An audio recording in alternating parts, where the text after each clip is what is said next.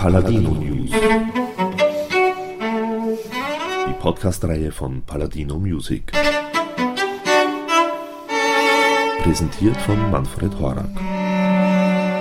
Von ihm stammen die Schubert, Rachmaninow und Schönberg-Aufnahmen im Kinofilm Die Klavierspielerin nach Elfriede Jelinek unter der Regie von Michael Haneke und von ihm sind auch die Hände im Film zu sehen. Christopher Hinterhuber. Der Pianist spielte in den letzten Jahren außerdem mit bedeutenden Dirigenten wie Beat Furrer und unter anderem mit den Wiener Symphonikern. Aktuell ist er zudem Mitglied des Altenberg Trio Wien. Bereits im Jahr 1998 entstand sein Debütalbum, das aber bisher keinen internationalen Vertrieb hatte. Mit der vorliegenden Veröffentlichung auf Paladino Music hat dieses Versäumnis endlich ein Ende. Welche Erinnerungen Christopher Hinterhuber an diese Aufnahmen hat und wie er sich heute im Vergleich zu vor 14 Jahren sieht, erzählt der Pianist im Interview und somit gleich mal Ton ab. Ich habe das im Yamaha-Saal aufgenommen, an sich eine wunderbare Akustik. Und ich kann mich erinnern, zwei Tage vorher hat der Svatoslav Richter dort gespielt. Hm? Das war irgendwie so, also ich habe ihn nicht, bin nicht begegnet, aber und ich habe dann auf dem gleichen Klavier aufgenommen, auf dem er auch. Es gibt auch eine Aufnahme von ihm, Richter in Wien, da spielt er genau auf dem gleichen Klavier. Und an sich, äh, die, ja, die Atmosphäre war sehr gut. Also ich habe äh, wirklich auch viel Zeit gehabt, drei Tage. Und ich kann mich erinnern, ich habe gerade auch das erste Stück, die Partita von Bach, wirklich sehr, sehr oft äh, gespielt, weil ich nicht zufrieden war. Also ich glaube insgesamt fast, fast 20 Mal. Ne? Der, ich habe schon fast den Tonmeister in den Wahnsinn getrieben, aber er hat das Gott sei Dank noch mitgemacht viele Teile sind sehr schön geworden, denke ich. Wie, wie stehen Sie zu den Aufnahmen selbst heute? Also ja, also meine, vieles würde man ein bisschen anders machen, ne? das ist ganz klar. Also vom ich meine, auch vielleicht die Zusammenstellung würde, würde ich jetzt, aber die Zusammenstellung, nein, eigentlich muss ich mich gleich wieder zurücknehmen, finde ich an sich sehr schön. Wahrscheinlich würde ich heute die Liszt Rhapsodie ein bisschen freier spielen in die Richtung, ne? also mehr rhapsodischer. Also vor allem die Haydn-Sonate bin ich froh, dass sie auf dem Album dabei ist, weil das ist eigentlich so ein besonderes Stück, die relativ selten gespielt wird, die Sonate auch. Also auch diese zwei Sätze und diese erinnert ein bisschen eigentlich nicht bald, nicht äh, später nach habe ich eine äh, Karl Philipp Emanuel Bach Platte aufgenommen und das ist ein bisschen dieses Stil. Haydn finde ich auch heute das Beste eigentlich. Ne? Diese zwei Burgenländer, das sind so, also quasi diese Burgenland Connections eher Zufall. Ah, auch, also Liszt und Haydn, ja, ja, wobei, ich weiß nicht, ob der Liszt sich als Burgenländer hätte ja, bezeichnen lassen. Ja, ja stimmt, ja, ja. ja, das ist ein Zufall, ja. Das ist ja keine lang geplante Strategie. Ne? also wenn Sie das heute nochmal aufnehmen würden, ja. würde es Ihrer Meinung nach anders? Ja, ja ganz sicher würde es anders klingen, weil der, ein bisschen der Klang verändert sich auch. Hat sich auch Ihre Technik verändert? Sicherlich oder? auch, ja.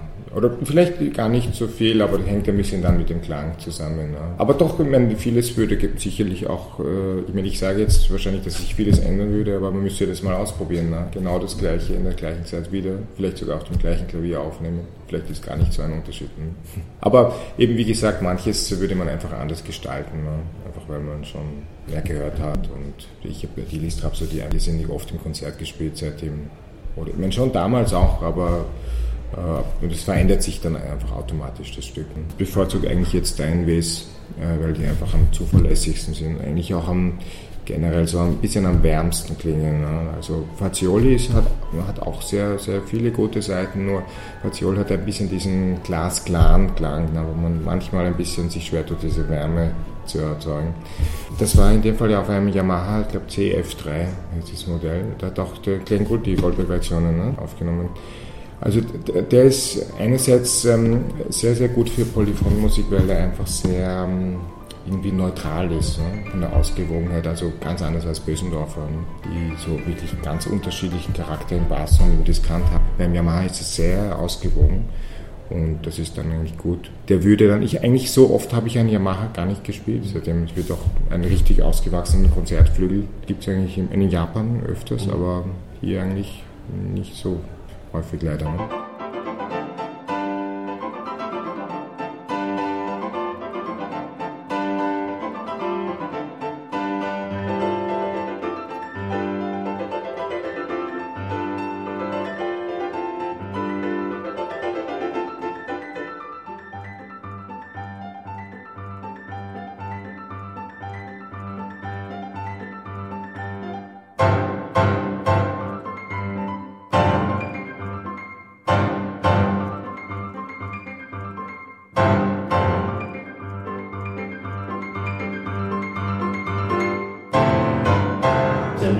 Filmerfahrung? Ja, ja, das war dann eigentlich bald danach, ja, genau. Ja. 2000 habe ich es aufgenommen oder wurde ja, der Film gedreht. Ich nehme mal an, es werden sich sehr viele entweder beworben haben oder. Ja, na, ich, es war eigentlich ein. Ihre Hände auch Richtig, ja, ja. Die Hände und dann auch, äh, man musste vorspielen, weil die Musik ist ja im. Äh, es gab dann so ein richtiges Casting, das habe ich glaube ich seit vorher und seitdem nicht wieder gemacht. Ne? ich wurde einfach angerufen. Äh, das hat ziemlich lang gedauert, auch von einer Probeaufnahme oder einer Tonaufnahme und dann der Haneke hat mich ein bisschen interviewt, wie ich, was ich von Schubert halte und so weiter. Für den Film, das war dann auch, es ist schon eben länger her, wie gesagt, aber es war dann schon überraschend, was dann daraus geworden ist, weil ich habe ja nur vier Tage da gedreht und aufgenommen Lustigerweise auch in dem Zimmer an der Musikuni, in dem ich heute unterrichte. Ne? also es, ist irgendwie, es ist dann lustig, was eigentlich mit der Musik und einfach äh, welchen Stellenwert das in dem Film dann hat, ist dann völlig anders. Ich war am Anfang nicht so glücklich mit diesem sehr Kammer, also zimmerartigen Ton einfach, ne? weil natürlich, das klingt nicht wie in einem Saal. Aber eigentlich natürlich, wenn man das vom Film aus betrachtet, passt das. Und das, eigentlich klingt das ganz schön. Ich war erstaunt, wie demokratisch das eigentlich zugeht auf so einem Set. Also da gibt es ja einen Input vom Kameramann, Input von Beleuchter, x, also irrsinnig viele Leute eigentlich.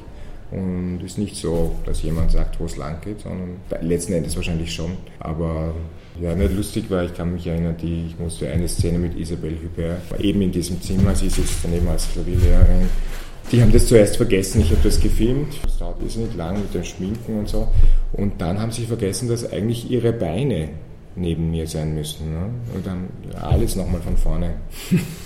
Sie ist dann neben mir gesessen mit einem Buch, weil nur ihre Beine. Und das waren aber Ihre einzigen, bisher einzigen Filmerfahrungen sozusagen? Ja, ich habe manches fürs Fernsehen äh, hat sich dann ergeben. Also ich habe zum Beispiel im Mozart-Jahr gab es einen Film ähm, Wolfgang Wehr von Wolfgang Eisenschenk. Ganz schöner Film. Er wurde in Steyr gedreht, in diesem alten mhm. Barocktheater. Da habe ich auch ein paar so schauspielartige Szenen ja. gehabt. Das waren eigentlich nur zwei.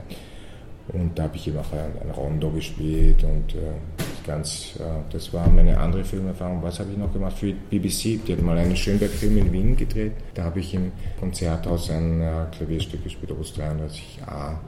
Und das war ganz weit, die sind irrsinnig schnell um das Klavier auf, einem, auf einer Schiene herumgefahren, Schönberg im Kreis gefahren. Nein, es ist irrsinnig reizvoll, diese Filmausflüge, aber eben ein bisschen letztendlich äh, eigentlich doch befriedigender sind einfach Konzerte oder auch Aufnahmen, weil wenn man, man hängt so von, von so vielen anderen ab, sondern man hat ja dann auch nicht einen ganzen Part, sondern eben, es gibt ja viele andere. Ein Stückwerk, ja. Und das ist dann eigentlich nicht so äh, angenehm, dass man immer so die Kontrolle dermaßen aus der Hand gibt. Das wäre jetzt der Nachteil des Films, denke ich. Ne? Aber es ist ein irrsinnig schönes äh, Medium. Also ich, ich schaue mir lieber Filme eigentlich an, als ich sie selbst äh, da mitwirke. Ja.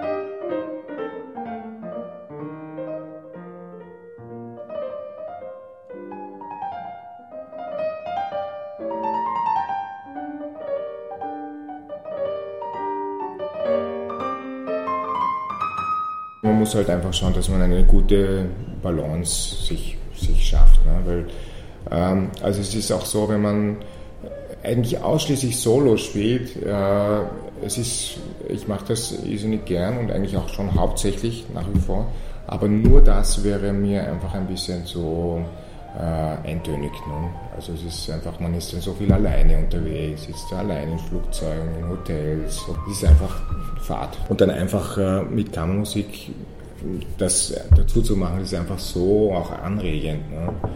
Und mit dem Altenberg-Trio, das hat sich einfach jetzt günstig ergeben, weil ich den Amiram, den Geiger, schon, schon lange kenne und man kann das sehr gut steuern, ne? also wie, wie viele wie viel Konzerte man auch wirklich zusagt ne?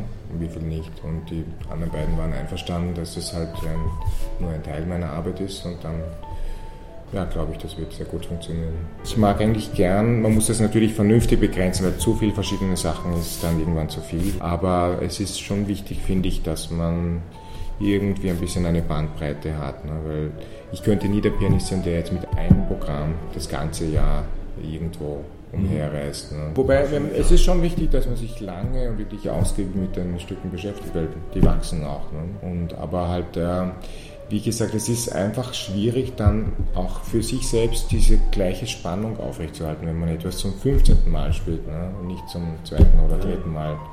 Und dann kann der Saal noch so schön sein, man noch so gut drauf. Irgendwie es fehlt ein bisschen die Spannung letztendlich. Ne? wie, kann man sich da optimal vorbereiten?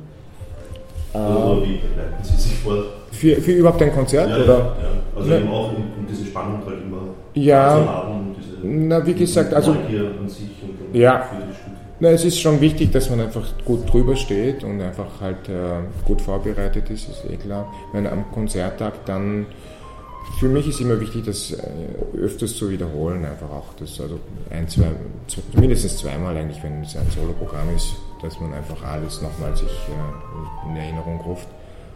Und dann ist halt wichtig, dass man sich gut ausruht davor.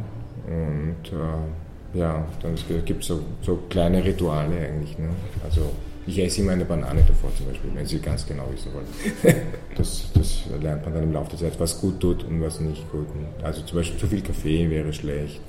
Oder einfach, dass man sich auch ein bisschen so konzentriert, ne? schon den ganzen Tag das, was kommt. Eben, das ist auch äh, eine Sache, wenn man das zu oft hintereinander macht. Ne, ist man, man stumpft irgendwie ab, es ist nicht mehr so.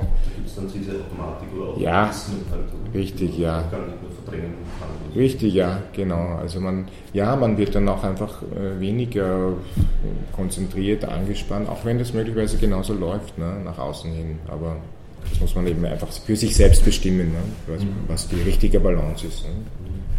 Sie haben auch vorher gesagt, Sie würden heute den List äh, eventuell frei, das freier spielen mhm. oder so. Ja. Äh, wie frei in dem Sinne fühlen Sie sich überhaupt als Konzertpianist, mhm. bei, äh, wenn Sie klassische Werke spielen? Ja. ja, gerade wenn man eben Solo spielt im Vergleich zu, ähm, mit Orchester oder Kammermusik, dann hat man eigentlich schon sehr viele Möglichkeiten, ne? weil man kann, kann dann einfach ähm, die Musik wirklich völlig auch einfach vom Tempo her gestalten, wie man, wie man will. Ne? Da, das meine ich vielleicht mit Freier. Ne? Also ich, mhm. wenn ich gerade in, in, letzter Zeit äh, oder in den letzten Jahren äh, natürlich einfach diese irgendwie Genauigkeit ist genauso wichtig und einfach, dass man einen großen Bogen hat, aber dann noch diese Freiheit im Detail, die ist einfach sehr reizvoll. Ne? Also dass man sich da und dort einfach wirklich Zeit nimmt, dann eine Stelle ganz anders beleuchten kann ne? und nicht einfach so ganz normal drüber geht wie man das äh, machen würde. Ne? Haben Sie auch so Idealvorstellungen, wie dann, also oder eben eine Idealvorstellung, wie ein, ein Stück oder ein Werk zu klingen hat? Eigentlich geht es um genau diese Vorstellung, ne? dass man mhm. da so wirklich dran, dran arbeitet und die ändert sich eben auch. Ne? Die Idealvorstellungen äh, sind die dann auch dadurch entstanden, also aus Ihrer Erfahrung her, weil Sie eben irgendwann einmal eine besondere Aufnahme gehört haben? Zum Beispiel bei der Liszt-Rhapsodie, um dabei zu bleiben. Es muss nicht mal eine Aufnahme von dem Stück sein, sondern eine, ein völlig anderes Stück, ne, wo man sich dann plötzlich, aha, eigentlich könnte man das auch hier an dieser Stelle genauso probieren oder in ähnlicher Weise. Und dann äh, ergeben sich einfach immer, immer neue Aspekte. Ne? Oder ja, es hängt dann vieles mit dem Tempo zusammen. Ne? Man, man kann dann wirklich auch probieren, äh, andere Tempi zu nehmen, ne? was dann damit passiert. Ne? Ist Liszt, um weiterhin beim Liszt zu bleiben, ist das ein, ein besonders dankbarer Komponist? Gerade als äh, irgendwie, wenn man jünger ist, dann, dann spielt man einfach sehr gerne Liszt, auch aus, ehrlich gesagt, sportlichen Gründen. Also einfach, wie Sie es ganz richtig sagen, Spaß macht. Ne? Wobei Liszt ist eben an sich musikalisch nicht ganz einfach auch, ne? weil es gibt auch einfach Stücke von ihm, da muss man wirklich sagen, die sind nicht so gut. Oder wie soll ich sagen, die bleiben dann ein bisschen eben an dieser Oberfläche. Ne? Und man sagt, man sagt auch gerne unter Pianisten, von den, von den ungarischen Rhapsodien ist die spanische Rhapsodie am besten. Ne? Weil, also die ungarischen Rhapsodien sind irrsinnig viele reizvolle Motive und so, aber an sich halt als Stücke können sie einfach nicht ganz mithalten mit einer Schubert-Sonate oder was weiß ich. Blendet da oft dann sozusagen eben diese, dieses, dieses schnelle Spiel? Ja. Ja, na, Blenden, es ist eine, eine Mischung, mein, man, man weiß ja von Liszt, dass er ein sehr profunder, wirklich äh, auch genialer Komponist war. Und eben er hat dann diese Stücke mit, mit vielen diesen Stellen geschrieben, die quasi auch gerne, die natürlich auch einfach Show sind und dann, aber man muss ein bisschen diesen Geist der Musik dann verstehen. Ne? Also wenn man, wenn man das einfach nur als Show spielt, dann wird die Musik unglaublich leer. Ne? Und äh, da können zwar alle Noten richtig sein, aber man muss ein bisschen diesen, das meine ich vielleicht mit frei, ne? dass man auch ein bisschen einfach darüber steht und was, was, ist, was steckt überhaupt dahinter. Ne?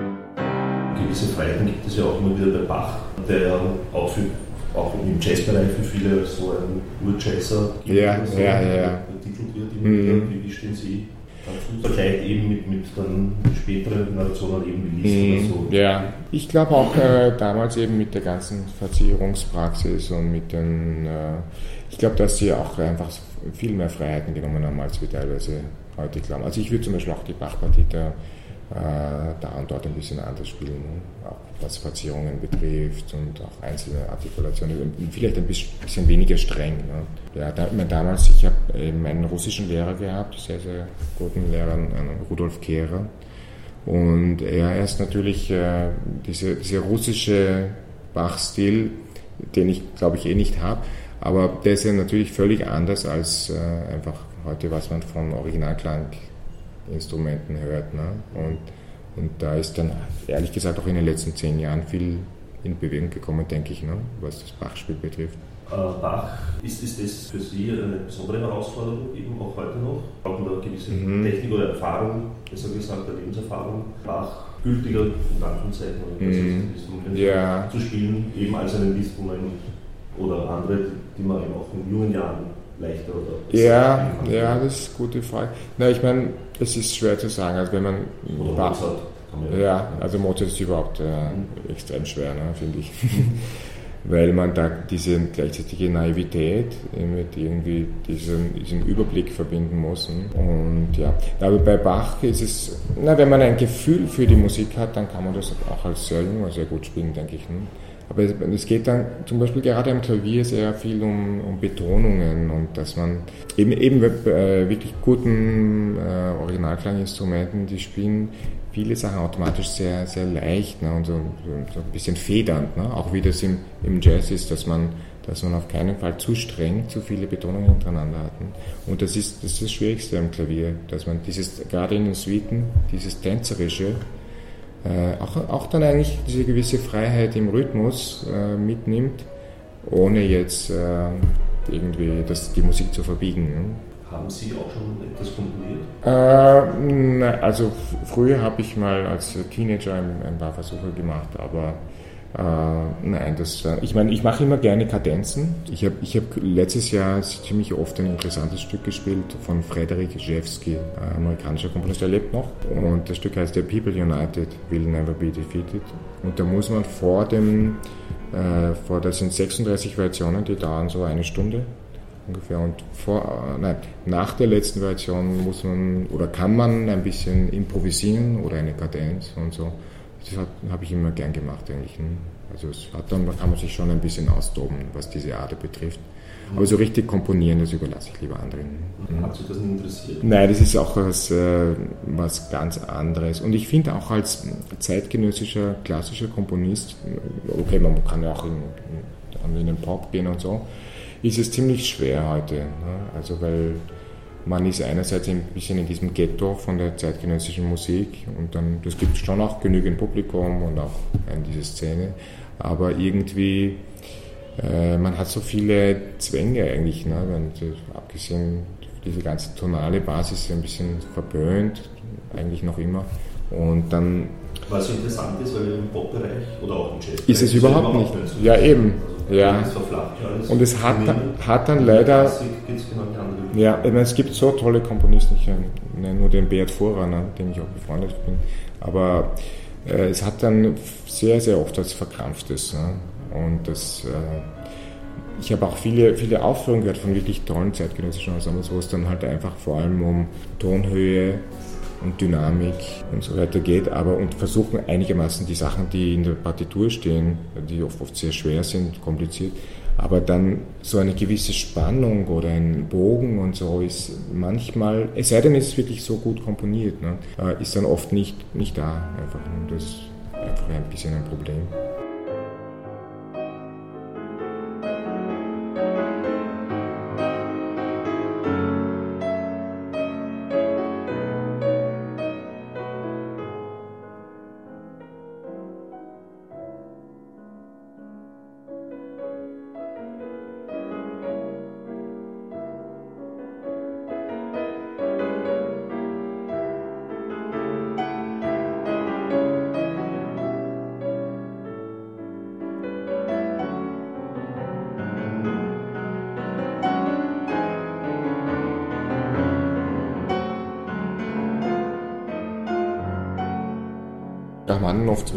Da drauf ist, ist auch ein bisschen eine, ein Spezialfall, weil er eben so äh, bis zur ersten Hälfte eigentlich seines Lebens sehr, sehr extrem romantisch mhm. geschrieben hat und dann, dann sind immer, immer interessantere Harmonien dazu gekommen. Also wenn die von den russischen Komponisten eigentlich, so wenn ich so im 19. Jahrhundert denke, so Tchaikovsky, ähm, ist eigentlich, man spielt viele Sinfonien natürlich und die Opern und es gibt auch ein paar Highlights am Klavier. Aber gerade für, für Klavier eigentlich, Tchaikovsky ist nicht so etwas, was oft gespielt wird. Ne? Auch dann mein Skriabin ein bisschen auch äh, Sonderfall, ist schon interessante Musik, auf jeden Fall. Und was dann eher eigentlich mehr gespielt ist vom 20. Jahrhundert, erste, erste Hälfte, Prokofjew, äh, Schostakowitsch, Khachaturian ein bisschen noch vielleicht. Spielt da Literatur auch für Sie irgendwie eine Rolle? Also wenn Sie eben zum Beispiel mhm. an Rachmaninoff spielen oder an Schubert oder Wurscht? Ja, ja, na, sicher. Es gibt immer, immer eine, eine Ebene, die, die da auch mit einfließt. Ne? Wobei, manchmal wird das ein bisschen auch vielleicht überschätzt, ne? weil es ist dann einfach nur eine Inspiration teilweise gewesen für, mhm. den, für den Komponisten und nicht wirklich so eine... Oder vielleicht auch umgekehrt für den Autoren. Oder auch umgekehrt, ja. Sicher, die haben sich gegenseitig irgendwie sehr inspiriert, ja. Ich habe ein interessantes äh, Projekt mal gehabt mit Beethoven. Also ein Beethoven-Violinsonaten mit dem Ernst Kovacic. Da gibt es eine, eine These, dass der Beethoven einfach das, was er gerade gelesen hat, eigentlich quasi eins zu eins in Musik umgesetzt hat. Und da gibt es eine Sonate Opus 12 Nummer 3, Estor, die wirklich fast äh, sehr, sehr gut übereinander gelegt werden kann mit einem Lustspiel von Goethe. List, Scherz und Rache, glaube ich, heißt das. Ne? Und äh, es gibt unglaubliche Parallelen, also wenn man so folgt, also eine Stelle in diesem Lustspiel, da, da ein bedeutender Auftritt von einem falschen Doktor, kann ich mich nur erinnern.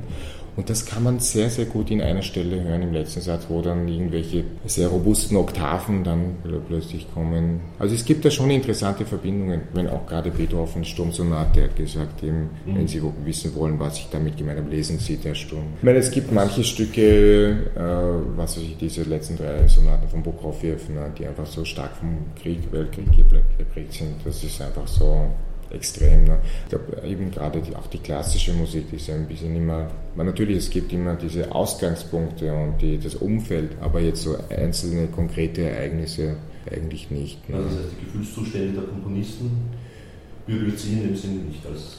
Der Gefühlszustand natürlich schon, aber aber na, ich, na, ich, ich finde, man muss immer dann auch einfach äh, einen eigenen Input geben. Ne? Also, weil sonst würde man ja nur passiver Ausführer von irgendwelchen äh, Ausführungen da bleiben und das, das ist eigentlich nicht so wünschenswert, finde ich. Ne? Aber nein, man, ich finde es gut, so viel Informationen wie möglich zu haben über das Stück, das man spielt und, und dann muss man einfach seine, seine eigenen Sache daraus machen. Ne? Es gibt so viele Aufnahmen von ein und den gleichen Stücken. Ne? Da muss man einfach ein bisschen auch seine, seine eigene Note finden. Ne?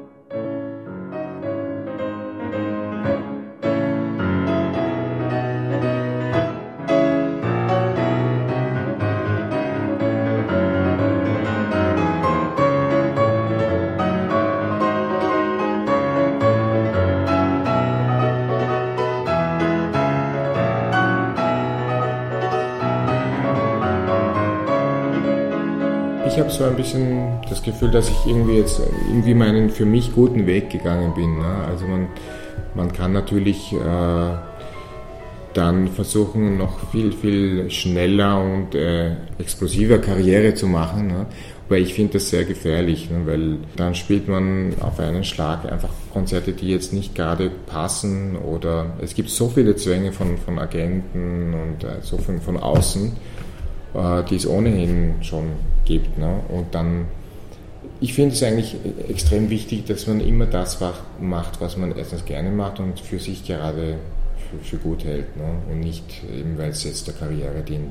Und trotzdem, warum glauben Sie, dass Sie eben auch erfolgreich und, und äh, bekannt ähm, ganz einfach? Ich meine, ich, äh, weil diesen Weg zu gehen, gehen viele. Ja. Sage ich jetzt mal. Mhm. Ähm, und nicht alle werden halt ja, deren ja, ja es gibt verschiedene, ja natürlich, ja.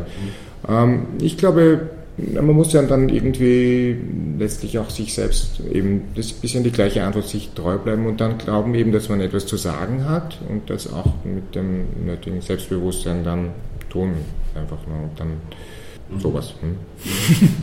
Sie haben auch Erfahrungen mit Neuseeland. Könnte man dort als Klassikpianist oder, oder mhm. Musiker sozusagen auch ähnlich äh, gut, gut leben oder überleben. Ja, ne, Weil Österreich ist zwar schon noch ein kleines Land, aber ja, es ist halt eingebettet in einen Ganz richtig, ja. Also es ist, glaube ich, in Neuseeland irrsinnig schwer, ne? weil man eigentlich zu jedem kleinsten Konzert irgendwo hinfliegen muss. Ne? Mhm. Und dann, also es ist auch einfach ein bisschen zu isoliert dann letztendlich, glaube ich. Also man, man müsste dann irgendwo anders hingehen. Ne? Also das, aber die Voraussetzungen sind auch gut. Also es gibt gerade vom New Zealand Sinfonie, mhm. äh, gibt es ja irrsinnig gute Infrastruktur und man ist auch dann auch ein Vorteil teilweise, dass es keine Konkurrenz gibt. Ne? Nein, aber es, es, wird schon, es gibt schon wirklich viele gute Schulen und es gibt auch eigentlich ziemlich viele Konzertserien. Also es ist schon eine lebhafte Szene. Ich meine, es ist auch ein bisschen ja sehr stark von der englischen Kultur geprägt. Ja, ne? Und da gibt es schon, schon auch viele, es gibt auch viele zeitgenössische interessante Sachen mhm. und so. Und wenn, wenn, Sie sich jetzt vorstellen, Sie wären nicht hier in ja. Österreich aufgewachsen, sondern eben zum Beispiel in Neuseeland, mhm. also die, das Talent hat man er ist gleich, aber würde, würden Sie jetzt auch anders klingen? Nein, das ist äh, garantiert, weil das Umfeld ist einfach äh, so, so wichtig. Ne? Gerade kürzlich einen Artikel im Spiegel gelesen, da, da ging es eigentlich um die Erziehung von Kindern. Und da war ein amerikanischer ich glaube, Wirtschaftsökonom eigentlich, aber der sich auch mit, damit beschäftigt und der hat eben erzählt, dass äh, das ist, die Erziehung spielt äh, in dem Sinn zwar nicht so eine Rolle, wie, wie, man, wie man glaubt, weil wenn die Anlagen, die jeder hat, die entfalten sich äh, sowieso, aber die brauchen das nötige Umfeld. Also das Umfeld ist fast teilweise wichtiger als jetzt diese konkrete Erziehung. Und so, glaube ich, ist es auch bei bei so einem langen musikalischen Training. Wenn man irgendwie nicht das nötige Umfeld, auch dann die Anregungen und so, dann ist es nicht, äh, dann wird es garantiert anders sein. Thank you and good night.